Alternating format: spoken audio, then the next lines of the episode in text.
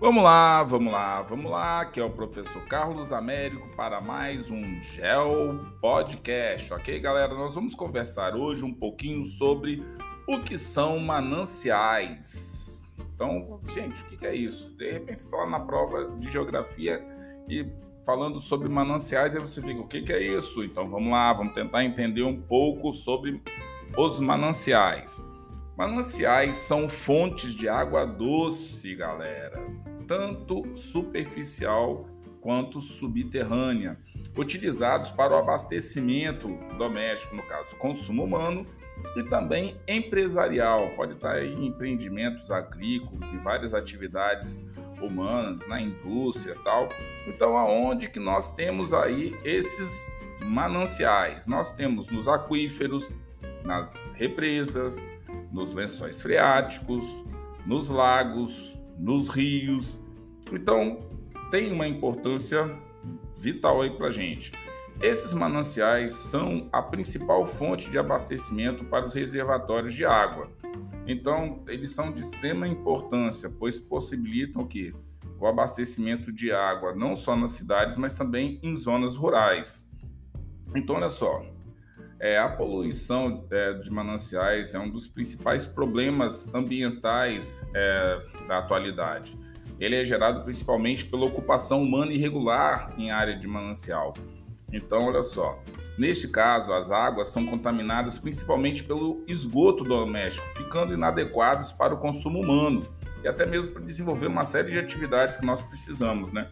Recentemente eu fui em BH e, poxa, tem lá a Pampulha, pô, uma lagoa massa que as pessoas já tomaram banho, tinham atividades é, maneiras lá de lazer e hoje está imprópria para o banho. Então, quer dizer, quem perde são as próprias pessoas da cidade. Eu estou dando um exemplo aqui do Espírito Santo também, tem vários lugares que é, não só para o consumo, mas até mesmo para o desenvolvimento de atividades humanas, você já não tem mais a possibilidade porque a água está poluída. Baía de Vitória, por exemplo, é uma área que não é própria para uma infinidade de atividades, ok? Então vamos lá. Quais seriam então essas consequências, né? Pode ocorrer uma redução da capacidade de reposição hídrica para os reservatórios que abastecem as grandes cidades, é, gerando falta de água ou racionamento, necessidade de um sistema de rodízio. Então, se na sua área tem problema de abastecimento de água, você sabe muito bem do que eu estou falando. Então, falta é, é, uma falta de água perto da sua casa é complicado. Para garrafão de água aí, às vezes, não é tão barato, não. E mesmo quando tem situações como enchentes e tal, uma das primeiras coisas que acontecem é que a água fica contaminada e durante um tempo as pessoas não podem é, consumir a água dos lugares que já consumia antes. Então você tem que levar a garrafa é, industrializada de outros lugares, porque a água fica durante um tempo imprópria para o consumo. Então, olha só, são várias situações que nós podemos observar aí com relação à água e a importância da mesma para o nosso dia a dia. Então, olha só, com a alta concentração populacional é, nos grandes centros urbanos brasileiros, é, principalmente a partir de 1960, este problema vem crescendo cada vez mais, embora é, essas áreas sejam protegidas por lei, é, leis ambientais, os governos demoram ou nada fazem para promover ou de repente fazer algum tipo de política, né, que retire as pessoas que habitam irregularmente é, em áreas de mananciais.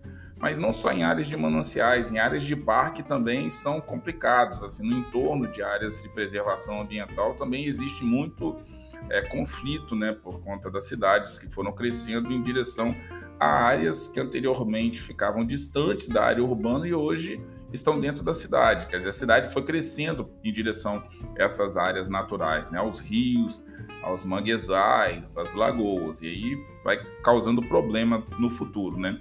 Quando isso não é, é, é quando isso não é possível, uma opção seria fazer o tratamento de é, todo o esgoto gerado nessas áreas. Para que ele não chegue até o manancial. O problema é que essa opção também é, na maioria das vezes, ignorada pelas autoridades governamentais. Outro problema enfrentado pelos mananciais, principalmente daqueles que abastecem os grandes centros, e aí você vai pensar aqui no Brasil, por exemplo, São Paulo, Rio de Janeiro, aqui a região metropolitana do Espírito Santo, a Grande Recife e tal, a área de Recife, Pernambuco, Salvador, essas áreas onde você tem uma concentração muito grande de pessoas, passa por isso daí. Então, olha só, o aumento do consumo da água nessas áreas, então, começa a ser um problema.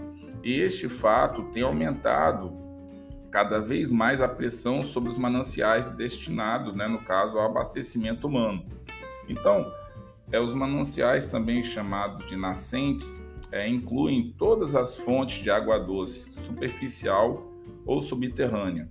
E essa água, ela em grande parte dela, essas paisagens são belíssimas. Então, assim, tem também essa perda é, por parte dessa é, área natural que pode ser impactada pelo lixo que nós é, jogamos lá, sacolas plásticas, garrafas, é, joga-se lixo dentro do rio, situações das mais variadas possíveis. Eu lembro quando eu trabalhei na Prefeitura Municipal de Vitória, na Secretaria de Meio Ambiente.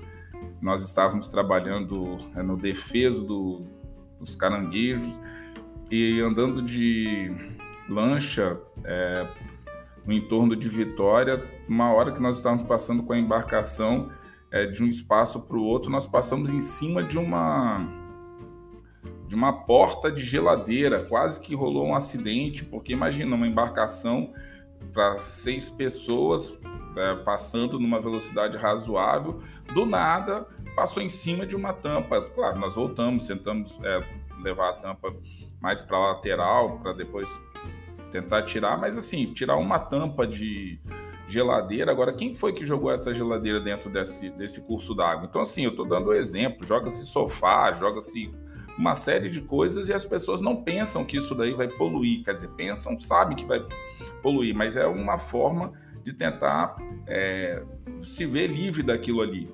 E, no caso, isso daí deveria ter uma destinação adequada, como lixo, é, tanto urbano quanto rural, e que fosse destinado para o local correto, como as pessoas fazem com pilhas, com baterias e outros é, instrumentos que nós temos nas áreas urbanas. Então, vamos continuar falando de mananciais aí. Podem ser então rios, lagos, riachos, represas, lençóis freáticos, é, e sempre são o quê? Para o abastecimento público, ou seja, elas são essenciais para a vida humana. Água potável para beber, para cozinhar, tomar banho, é, irrigação, entre outros. Então, assim, alguns problemas ecológicos provenientes aí, ó, relacionados ao curso d'água, justamente a poluição que este vem sofrendo com a urbanização, a industrialização, o desmatamento. Sendo assim, as reservas de água têm ficado comprometidas e a crise hídrica pelo, pelo qual o Brasil tem passado nas últimas décadas demonstra isso. E se você for vendo isso daí em outros lugares, outros lugares do planeta Terra, também é, tem passado por essa situação. Então, olha só, rio poluído o comprometimento de diversos rios importantes no abastecimento das cidades tem sido o maior problema.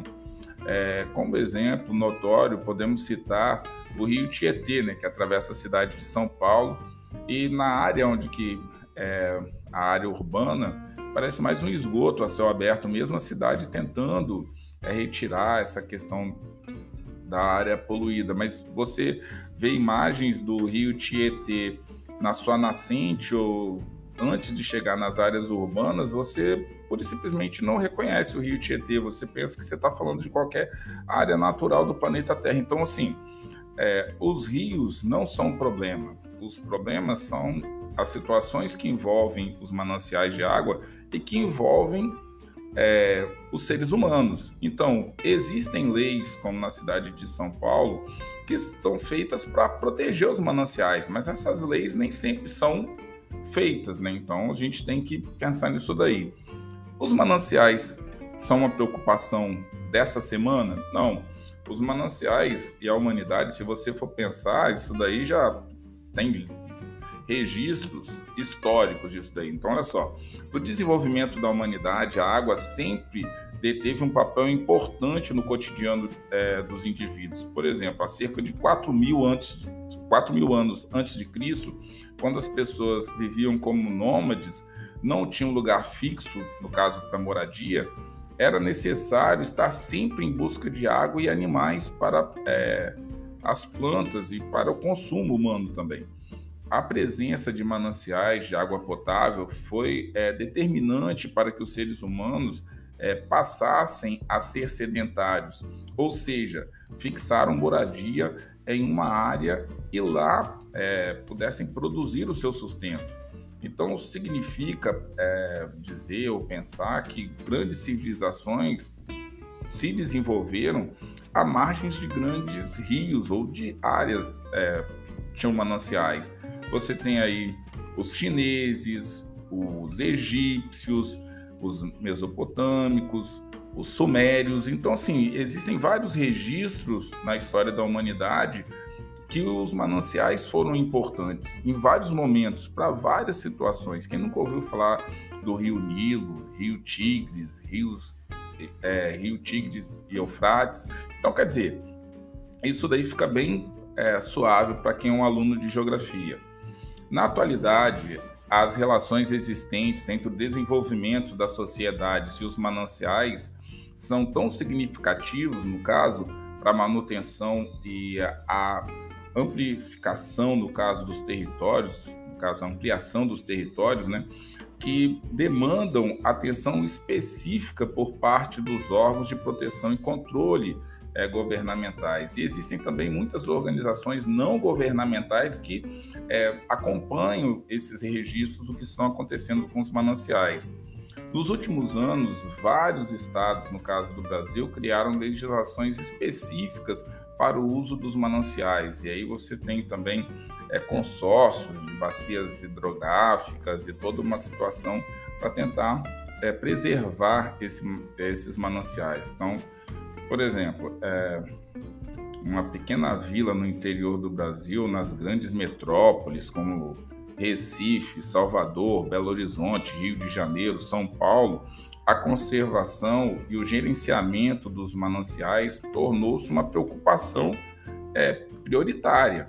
Então, a população é, brasileira, é, nós estamos ah, passando por um censo agora em 2022, então nós vamos saber se a população brasileira aumentou, diminuiu, estacionou e tudo mais. Então, assim, a população brasileira quase que triplicou nos últimos 50 anos, então se tornou-se é, especificamente urbana. E o crescimento populacional aumentou também é, exponencialmente a demanda por água potável é, nos centros urbanos. É, ninguém consegue mais passar muito tempo sem água dentro de casa e as cidades cresceram e, ao mesmo tempo, a ocupação sem planejamento gerou processos de degradação dos mananciais, uma série de é, fatores e ameaças é, a questão da disponibilidade de água nos mananciais que cortam ou circulam as grandes cidades brasileiras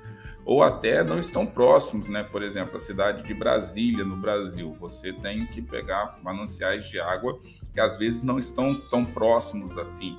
Então, também é uma preocupação. Você precisa preservar, mas às vezes você não precisa preservar o que está tão próximo. Às vezes você precisa preservar também o que está distante, porque você precisa dessa água é, para o consumo ou para a existência da cidade. Imagina uma cidade do tamanho de Brasília, de repente se vê sem água potável o que, que você vai fazer com toda aquela estrutura, do ponto de vista de que algumas cidades brasileiras são melhor é, alocadas com relação a espaço geográfico, com relação aos mananciais. Então, olha só, vamos pensar aí. É, o mau uso do solo, com a retirada da cobertura vegetal, impermeabilização do solo. O que é impermeabilização, Carlos? Você colocar asfalto para todo quanto é lado, concreto, estruturas que vão dificultar com que essa água ela infiltre no solo, é a formação de espaços onde ocorram erosão, a ocupação de áreas de várzea e as planícies de inundação que é, provocam a contaminação dos mananciais, o desmatamento de matas ciliares é, e as matas de galeria, vegetação que protege os mananciais do assoreamento, da contaminação e da, da erosão né, de suas margens, e principalmente o despejo irregular de esgotos né, nos cursos d'água ou de atividades é, econômicas no entorno dos mananciais que vão é, levar poluição para dentro deles, né? Tipo, curtumes, atividade agrícola que pode colocar é, agrotóxicos direto no, dentro dos mananciais, atividades como, por exemplo, a extração de ouro, que você vai usar chumbo num determinado momento do processo, e isso daí vai para dentro da água. Então, assim, metais pesados. Então, tem que tem toda uma, uma estrutura para ser pensada aí, né? Então, vamos lá, seguindo aí. Vamos pensar no Brasil: 50% mais ou menos é, do esgoto gerado, seja por residências, indústrias, não é tratado e, portanto, é despejado de forma irregular nos leitos dos rios e no solo. Entre as regiões brasileiras, a que possui talvez o maior percentual de esgoto tratado, é, pelo menos pelas informações que eu levantei, seria a região centro-oeste enquanto a região norte possui aproximadamente 22%. Então, assim, sendo um dos menores percentuais. E isso aí também você tem que estimar a população que ocupa essas áreas, quais são as atividades econômicas. Então, assim, só olhar o percentual é, puro é, não dá uma noção é, do quanto que é, mas assim, é uma situação expressiva. Imagina que o número de população dessas duas regiões sejam próximas caso que não ocorre, mas assim, se você tem uma cobertura maior numa região que a população é menor e você tem uma área que a população é maior e a cobertura é menor, você vai ter uma incidência de problemas grandes, mas também o seguinte, na região centro-oeste você tem a questão é, muito presente do agronegócio, utilizando agrotóxicos. Já de repente na região norte você não tem tanto quanto na região centro-oeste, mas são situações que você tem que ponderar e observar o quanto que esses percentuais, na realidade, são problemáticos. O interessante seria que 100% é, das coberturas, desse percentual de esgoto, não fosse jogado é, in natura, na natureza, que tudo fosse tratado, ok? Então, olha só, os sistemas de produção também consomem é, grande quantidade de água que são retiradas, em grande parte, é, das vezes diretamente dos mananciais. Então, as indústrias mineradoras de alimentos, de bebida, bem como as siderúrgicas, é, que são as campeãs no uso de água dos mananciais. No entanto, tem a agricultura também, em especial as monoculturas de exportação, que aí nós estamos falando do agronegócio, né? Que o agro não é nada pop, né? Então, olha só, você tem aí milho, soja, além do que é, essa monocultura para exportação não é para consumo humano, geralmente é para consumo animal. Então também tem toda uma situação que adianta o Brasil ser grande produtor de agricultura se ele exporta é, para alimentação animal e não para alimentação da, das pessoas. Então tem todo esse, esse jogo também aí do, de como que essa água está sendo utilizada. Então que o uso é, de água dos mananciais é mais significativa no Brasil nessas áreas, né? É, na antiguidade, as principais áreas para cultivo que se desenvolviam às margens do, dos rios possibilitavam a utilização de técnicas de irrigação. Né? Na atualidade, no caso, é, os sistemas de irrigação se modernizaram e contribuíram para a ampliação do número de áreas cultivadas e também de produção. Então, segundo aí dados da Organização das Nações Unidas, da ONU, estima-se que 70% de toda a água disponível seja utilizada para irrigação. É, aqui no Brasil, esse índice chega a quase 72%, né? Então, assim, é problemático se você pensar que nós temos uma é, quantidade de mananciais é, grande, mas também uma utilização em várias áreas que são estratégicas, mas estratégicas para quem? Então, galera, vou encerrando meu Geo Podcast aqui. Espero ter ajudado aí, falando um pouquinho sobre os mananciais, aonde que eles estão, quais são as principais utilizações. E espero estar colaborando aí para que vocês estudem um pouquinho mais de geografia, tá certo, galera?